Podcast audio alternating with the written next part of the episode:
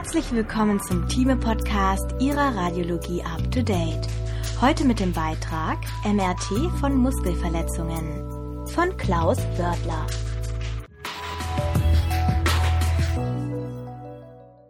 Zusammenfassung Verletzungen der Skelettmuskulatur sind insbesondere bei Sportlern sehr häufig. Neben dem Ultraschall ist die MRT das wichtigste bildgebende Verfahren zur Diagnose und Graduierung von Muskelläsionen. Dieser Artikel soll eine Übersicht über die Untersuchungstechnik und diagnostischen Kriterien der MRT bei akuten und chronischen Läsionen des Skelettmuskels geben. Außer der Morphologie direkter und indirekter Muskelverletzungen werden auch die MRT-Befunde der Myositis ossificans und des Compartment-Syndroms diskutiert. Einleitung Verletzungen des Skelettmuskels treten in über 90 Prozent der Fälle im Sport auf Sie haben unter den Sportverletzungen einen Anteil von 10 bis 55 Prozent und gehören zu den häufigsten Ursachen für verletzungsbedingte Ausfälle von Athleten. Betroffen sind vor allem Leichtathleten wie Läufer oder Springer, bei denen 16 Prozent aller sportassoziierten Muskelverletzungen beobachtet werden, und Teamsportler. So machen Muskelläsionen etwa 30 Prozent aller Verletzungen bei Profifußballern aus man unterscheidet die sehr viel häufigeren indirekten Muskelverletzungen, bei denen die Gewebsschädigung meist durch eine plötzliche exzessive Überbelastung und Muskeldyskoordination ausgelöst wird, von den selteneren direkten Muskelverletzungen, die infolge einer unmittelbaren äußeren Krafteinwirkung entstehen. Aus biomechanischer Sicht ist der Muskel das zentrale Element der kinetischen Kette des Bewegungsapparates im Kindesalter ist das schwächste Glied dieser Kette der Knochen bzw. die knöcherne Apophyse, an der eine Sehne inseriert.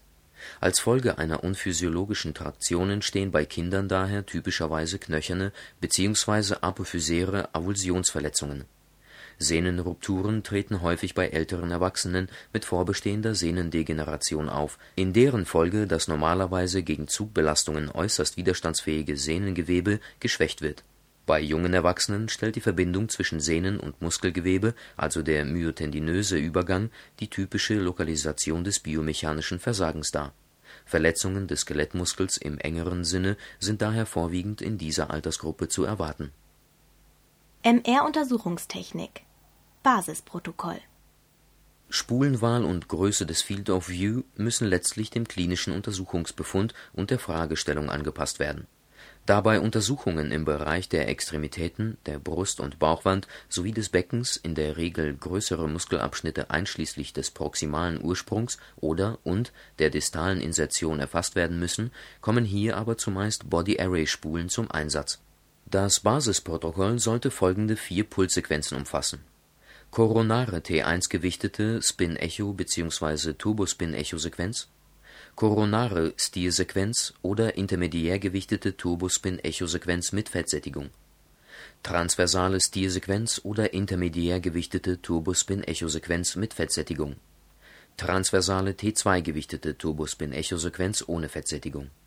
Die Wahl der optimalen Schichtorientierung in der langen Achse richtet sich nach der Lokalisation der Verletzung. Generell sollte aufgrund der besseren anatomischen Darstellung aber der koronaren Ausrichtung der Vorzug gegeben werden bei einer Schichtdicke von 3 bis 5 mm sollte die In-Plane-Auflösung der Aufnahmen unter 0,5 mm liegen. Ergänzende Aufnahmen Zusätzlich können manchmal intermediär oder T2 gewichtete Aufnahmen in der jeweils dritten Ebene erforderlich sein, um bestimmte Sehnen oder Muskelabschnitte besser darzustellen Kontrastverstärkte T1-gewichtete Aufnahmen mit Fettsättigung sind bei starkem klinischen Verdacht, aber negativem Befund in den nativen Sequenzen, insbesondere aber bei älteren bzw. chronischen Muskelverletzungen sinnvoll. Suszeptibilitätsempfindliche T2' gewichtete Gradienten-Echosequenzen können in Einzelfällen hilfreich sein, um Hämatome eindeutiger als solche zu charakterisieren oder bei vorgeschädigten Muskeln Vernarbungen mit Hämosiderin-Einlagerungen nachzuweisen Indirekte Muskelverletzungen Ätiologie und Klassifikation Indirekte Muskelverletzungen entstehen durch indirekte Krafteinwirkungen, die mit einer Überdehnung des Muskels bei gleichzeitiger, zumeist exzentrischer Anspannung einhergehen. Die dabei entstehenden Scherkräfte führen zur Ruptur von Muskelfasern und Bindegewebsscheiden. Nach dem Ausmaß des Muskeldefekts und der resultierenden klinischen Symptomatik werden drei Verletzungsgrade unterschieden Grad 1 ist die mikroskopische Verletzung, das heißt Muskelzerrung ohne Funktionsverlust. Grad 2 ist der partielle Muskelriss, das heißt Muskelfaser oder Bündelriss mit variablem Funktionsdefizit. Grad 3 ist der komplette Muskelriss oder die Sehnenavulsion mit vollständigem Funktionsverlust und evtl. sichtbarer Deformität.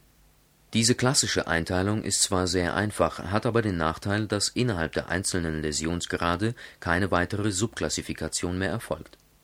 So werden beispielsweise klinisch und prognostisch sehr unterschiedliche Partialläsionen unter Grad 2 zusammengefasst.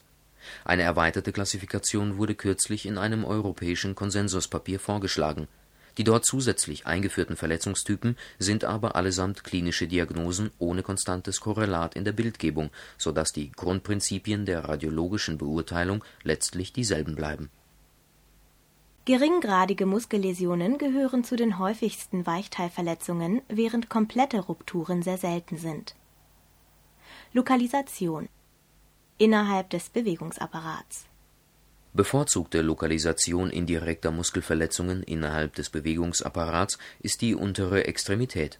Prädisponiert sind vor allem Muskeln, die einen hohen Anteil an rasch kontrahierenden Fasern besitzen, exzentrisch kontrahieren, mehrköpfig sind, zwei Gelenke überschreiten und/oder Vorschäden durch vorausgegangene Verletzungen aufweisen Typische Beispiele häufig von indirekten Verletzungen betroffener Muskelgruppen bzw. Muskeln, die eines oder mehrere dieser Kriterien erfüllen, sind Quadrizepsmuskulatur, ischiochorale Gruppe bzw. Hamstrings, Wadenmuskulatur, Adduktorengruppe, Brustmuskulatur. Innerhalb eines Muskels Innerhalb eines Muskels ist bei indirekten Verletzungen am häufigsten der myotendinöse Übergang betroffen es ist wichtig festzustellen, dass es sich hierbei nicht um ein umschriebenes kleines Areal, sondern – in Abhängigkeit von der Anatomie des betroffenen Muskels – um eine mitunter recht lange Strecke handeln kann. Gleiches gilt für Muskeln, die in Aponeurosen übergehen. Dementsprechend unterscheidet man bei den myotendinösen Verletzungen zentrale, also den zentralen Sehnenspiegel betreffende, und aponeurotische Verletzungen auch in der Peripherie der Muskeln grenzen Muskelfasern an kollagenes Bindegewebe, das Epimysium, an. Muskelverletzungen in diesem Bereich werden als epimysiale Rupturen bezeichnet. MRT-Befunde Grad 1 Bei erstgradigen Muskelläsionen findet sich MR-tomographisch keine erkennbare Diskontinuität von Muskelfasern als Ausdruck der mikrostrukturellen Schädigung sieht man auf Aufnahmen mit intermediärem oder T2-Kontrast ödemähnliche Veränderungen, die eine intramuskuläre Hämorrhagie und Flüssigkeitseinlagerung reflektieren. Ausgehend vom myotendinösen Übergang oder Epimysium folgen diese Signalanhebungen dem Verlauf der Faszikel. Dadurch entsteht ein recht charakteristisches Muster, das als Fiederung oder Fischgrätmuster beschrieben wurde Begleitend kann eine relativ geringe Menge epifaszialer Flüssigkeit um den Muskel oder die betroffene Muskelgruppe nachweisbar sein. Minimale Verletzungen können MR-tomographisch unsichtbar bleiben oder manchmal besser nach intravenöser Kontrastmittelapplikation erkannt werden.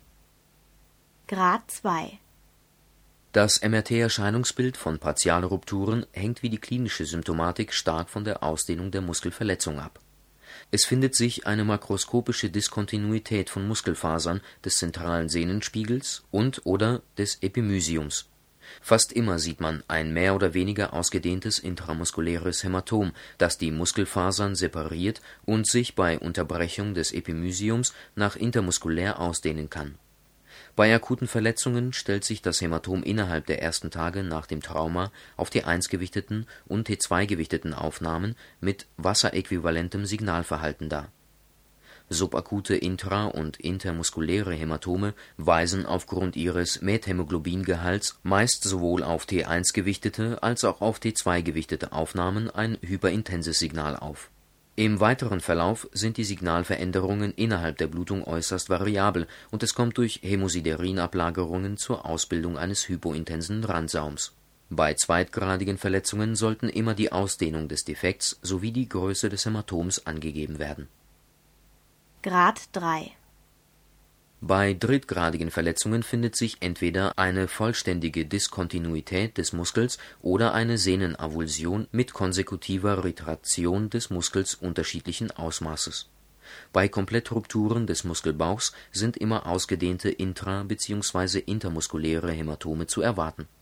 Im weiteren Verlauf tritt rasch eine Muskelatrophie ein. Liegt bei einer drittgradigen Läsion eine Muskelretraktion vor, sollte deren Ausmaß dokumentiert werden zu den wichtigsten Beurteilungskriterien bei indirekten Muskelverletzungen gehören die Lokalisation und Ausdehnung der Läsion innerhalb des Muskels, die Diskontinuität von Muskelfasern, Sehnenspiegel und Epimysium sowie, falls vorhanden, die Größe intra und intermuskulärer Hämatome und das Ausmaß der Muskelretraktion. Prognostische Faktoren MRT-Befunde, die eine Prognose des Heilungsverlaufs von Muskelverletzungen erlauben, wurden in klinischen Studien bisher vorwiegend für zweitgradige Läsionen der ischiochoralen Muskulatur definiert. Relevant ist dies vor allem bei professionellen Sportlern für einen längeren Heilungsverlauf sprechen eine Beteiligung des myotendinösen Übergangs, eine longitudinale Ausdehnung entlang der myotendinösen Verbindung von mehr als 5 cm und eine Ausdehnung der Verletzung über mehr als 50 Prozent der Muskelquerschnittsfläche. Eine günstige Prognose mit eher kurzem Heilungsverlauf ist zu erwarten, wenn der Defekt die myotendinöse Übergangszone nicht involviert oder eine klinisch diagnostizierte Muskelläsion MR-tomographisch kein eindeutiges Korrelat erkennen lässt Fehlerquellen Bei MR-Untersuchungen, die bereits innerhalb der ersten 48 Stunden nach dem Trauma durchgeführt werden, kann das Ausmaß von Muskelverletzungen aufgrund ausgeprägter ödematöser und hämorrhagischer Begleitveränderungen überschätzt werden, insbesondere wenn ausschließlich wassersensitive Pulssequenzen mit Fettsuppression eingesetzt werden. Umgekehrt können subakute oder chronische Verletzungen übersehen oder unterschätzt werden, weil eben diese Zeichen weitgehend oder gänzlich fehlen die intravenöse Kontrastmittelgabe ist in derartigen Fällen nicht selten hilfreich, um den Defekt bzw. die intramuskuläre Narbenbildung sichtbar zu machen. Besonders schwierig ist die Erkennung älterer Muskelläsionen, oft bei sehr muskulösen Patienten ohne intermuskuläres Fettgewebe. Entscheidend ist dann die Korrelation zwischen den MR-Aufnahmen und dem mitunter wesentlich eindrucksvolleren klinischen Befund. Direkte Muskelverletzungen Ätiologie Direkte Muskelverletzungen entstehen durch stumpfe Anprall oder Kompressionstraumen, wie sie typischerweise bei Unfällen oder Kontaktsportarten auftreten. Die resultierende Muskelkontusion oder Quetschung führt zu muskulären Hämorrhagien, interstitiellem Ödem und Hyperämie. Komplizierend können eine Myositis ossificans, seltener ein Compartment-Syndrom oder eine Superinfektion auftreten. MRT-Befunde MRT-Befunde bei Patienten mit Muskelkontusionen variieren in Abhängigkeit von Alter und Schwere der Verletzung. Grundsätzlich ähnelt ihr Erscheinungsbild dem erstgradiger indirekter Verletzungen, die Veränderungen sind jedoch meist ausgedehnter. Man findet eine Schwellung der betroffenen Muskulatur ohne Faserdiskontinuität sowie diffuse oder geografische Anhebungen des T2-Signals mit unregelmäßiger Berandung nach schwereren Traumen treten tiefgelegene Einblutungen auf, die anders als bei indirekten Verletzungen nicht bevorzugt an myotendinösen Übergängen lokalisiert sind. Die Veränderungen betreffen oft mehrere benachbarte Muskeln und überschreiten Fasziengrenzen. Ausgeprägte Veränderungen finden sich typischerweise in direkt an Knochen angrenzenden Muskeln wie dem Musculus vastus intermedius am Oberschenkel, da das Muskelgewebe hier bei Anpralltraumen kaum ausweichen kann und besonders stark gequetscht wird. In Zweifelsfällen macht der Nachweis subkutaner Einblutungen ein direktes Trauma als Ätiologie der erkennbaren Muskelläsionen sehr wahrscheinlich. Kriterien zur Differenzierung direkter und indirekter Muskelverletzungen sind das Verteilungsmuster der Läsionen und die Beteiligung des subkutanen Gewebes. Myositis ossificans Ätiologie und Klinik die Myositis ossificans ist eine selbstlimitierende reaktive Erkrankung, die mit einer zirkumskripten heterotopen Ossifikation im Skelettmuskelgewebe einhergeht. Von der WHO wird sie als benigner myofibroblastera Tumor klassifiziert Histologisch findet man eine durchschnittlich 5 cm große noduläre Läsion, die einen zonalen Aufbau mit zentralen fibroblasteren und peripheren knochenbildenden Anteilen aufweist und im zeitlichen Verlauf verschiedene Entwicklungsstadien durchläuft. Spontanheilungen mit Resorption der heterotopen Verknöcherungen sind dabei möglich. Wahrscheinlich wird der Prozess meist durch Traumen oder Mikrotraumen initiiert bei bis zu 40 Prozent der Patienten kann anamnestisch jedoch kein auslösendes Trauma eruiert werden. Lokale Schmerzen, Schwellungen oder eine palpable Raumforderung sind die häufigsten Symptome.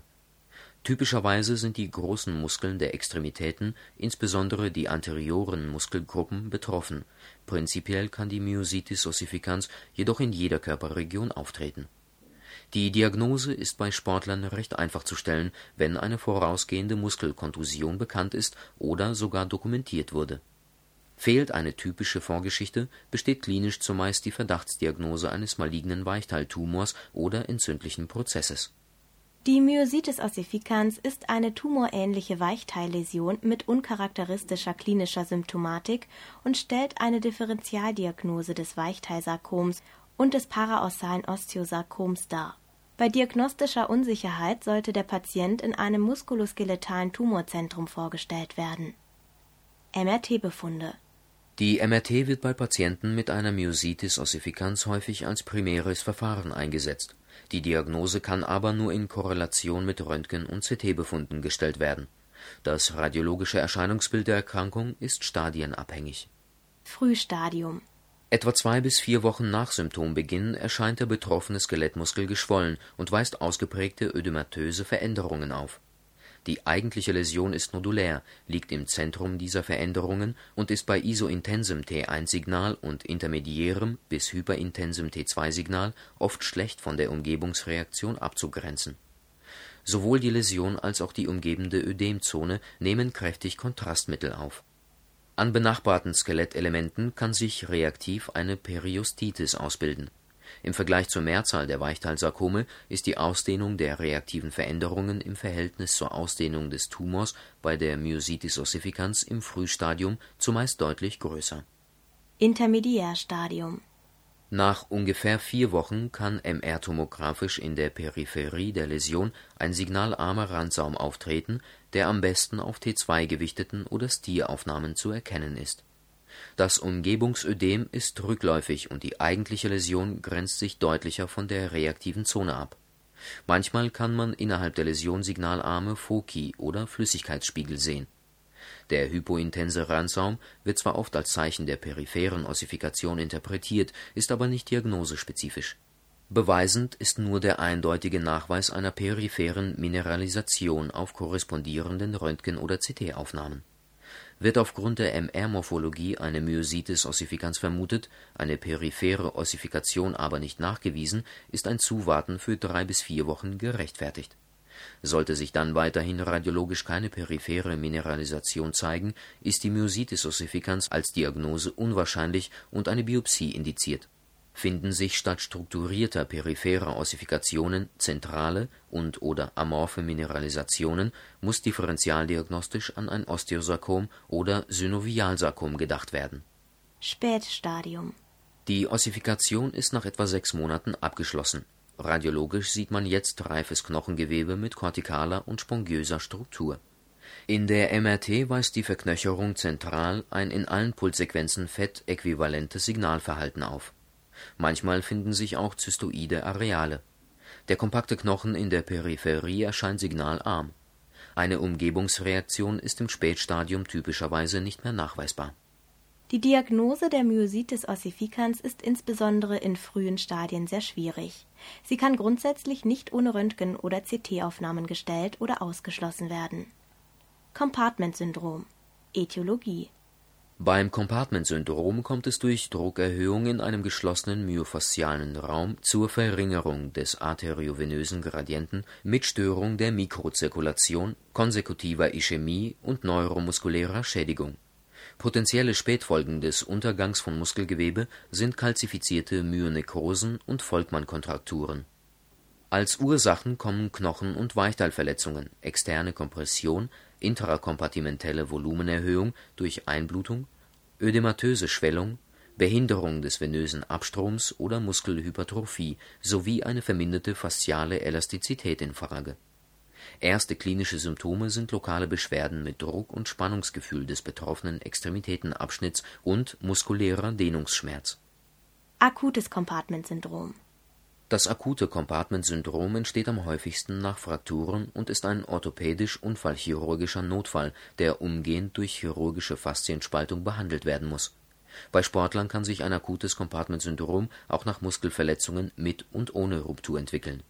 Chronisches Compartment-Syndrom Chronische Compartment-Syndrome sind meistens sportassoziiert.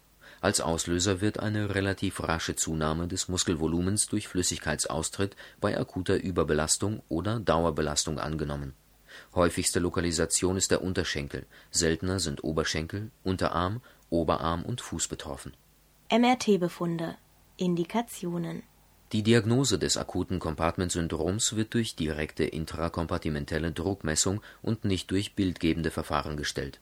Die MRT kommt zum Einsatz, wenn inkonklusive Befunde vorliegen oder initial aufgrund der Schmerzen eine anderweitige Pathologie vermutet wurde. Des Weiteren kann man mit der MRT die Ausdehnung der Veränderungen definieren und mögliche Ursachen wie Muskelverletzungen oder Hämatome nachweisen. Befunde auf MR-Aufnahmen mit T2-Kontrast findet sich in den betroffenen Kompartimenten eine unspezifische Signalanhebung der Muskulatur infolge eines erhöhten Wassergehalts. Beim chronischen Compartment-Syndrom sind diese Veränderungen insbesondere nach Belastung evident. Auf T1 gewichteten Aufnahmen können Signalanhebungen sichtbar sein, die durch sekundäre muskuläre Hämorrhagien hervorgerufen werden die Muskulatur erscheint geschwollen, weist eine inhomogene Kontrastmittelaufnahme auf und kann, falls vorhanden, durch Faszienlücken hernieren. Die Kontrastmittelgabe lässt beim akuten Compartment-Syndrom eine Differenzierung von vitalem und nekrotischem Muskelgewebe zu. Ein in der Literatur bisher kaum beachtetes diagnostisches Zeichen, das die intrakompartimentelle Druckerhöhung direkt reflektiert, ist die am besten auf transversalen Aufnahmen erkennbare Kompression des tiefen Venensystems durch die volumenvermehrte Muskulatur. Dieser Befund erlaubt zudem eine Differenzierung des Compartment-Syndroms gegenüber der tiefen Beinvenenthrombose, bei der die Venen durch thrombotisches Material aufgetrieben erscheinen. Die wichtigsten MR-Zeichen des Compartment-Syndroms sind die Schwellung und T2-Signalanhebung der Muskulatur sowie die Kompression der tiefen Venen in den betroffenen Kompartimenten. Kernaussagen Indirekte Verletzungen des Muskels werden nach ihrem Schweregrad klassifiziert, wobei geringgradige Läsionen bei weitem am häufigsten vorkommen. Bevorzugte Lokalisation dieser Verletzungen ist der myotendinöse Übergangsbereich. Bei Muskelzerrungen findet sich auf MR-Aufnahmen mit T2-Kontrast eine signalintensive Fiederung ohne makroskopisch erkennbare Faserdiskontinuität bei Partialrupturen treten eine mehr oder weniger ausgedehnte Diskontinuität von Muskelfasern und muskulären Bindegewebsstrukturen sowie zumeist ein intramuskuläres Hämatom hinzu. Komplettrupturen sind durch eine vollständige Diskontinuität des Muskels mit konsekutiver Retraktion gekennzeichnet Direkte Muskelverletzungen unterscheiden sich MR-morphologisch von indirekten Verletzungen durch das Verteilungsmuster der intramuskulären Signalanhebungen und die Beteiligung des subkutanen Fettgewebes am Ort der Gewalteinwirkung. Die Myositis ossificans ist eine tumorähnliche Muskelläsion, die auch ohne anamnestisch identifizierbares Trauma auftreten kann Ihr MRT-Erscheinungsbild ist stadienabhängig und kann insbesondere initial eine Tumorerkrankung oder einen entzündlichen Prozess imitieren. Diagnostisch ist letztlich nur der Nachweis des typischen peripheren Ossifikationsmusters im Röntgenbild oder CT. In zweifelhaften Fällen sollte ein muskuloskeletales Tumorzentrum konsultiert werden das Compartment-Syndrom ist durch eine akute oder chronische bzw. chronisch intermittierende Drucksteigerung in einem oder mehreren Muskelkompartimenten gekennzeichnet. Das akute Compartment-Syndrom ist ein orthopädisch-unfallchirurgischer Notfall. Die Diagnose wird in der Regel durch perkutane intrakompartimentelle Druckmessung verifiziert MRT-Befunde des Compartment-Syndroms sind eine Schwellung der Muskulatur mit inhomogener Signalanhebungen auf Aufnahmen mit T2-Kontrast sowie eine durch die Druckerhöhung in den betroffenen Kompartimenten bedingte Kompression des tiefen Venensystems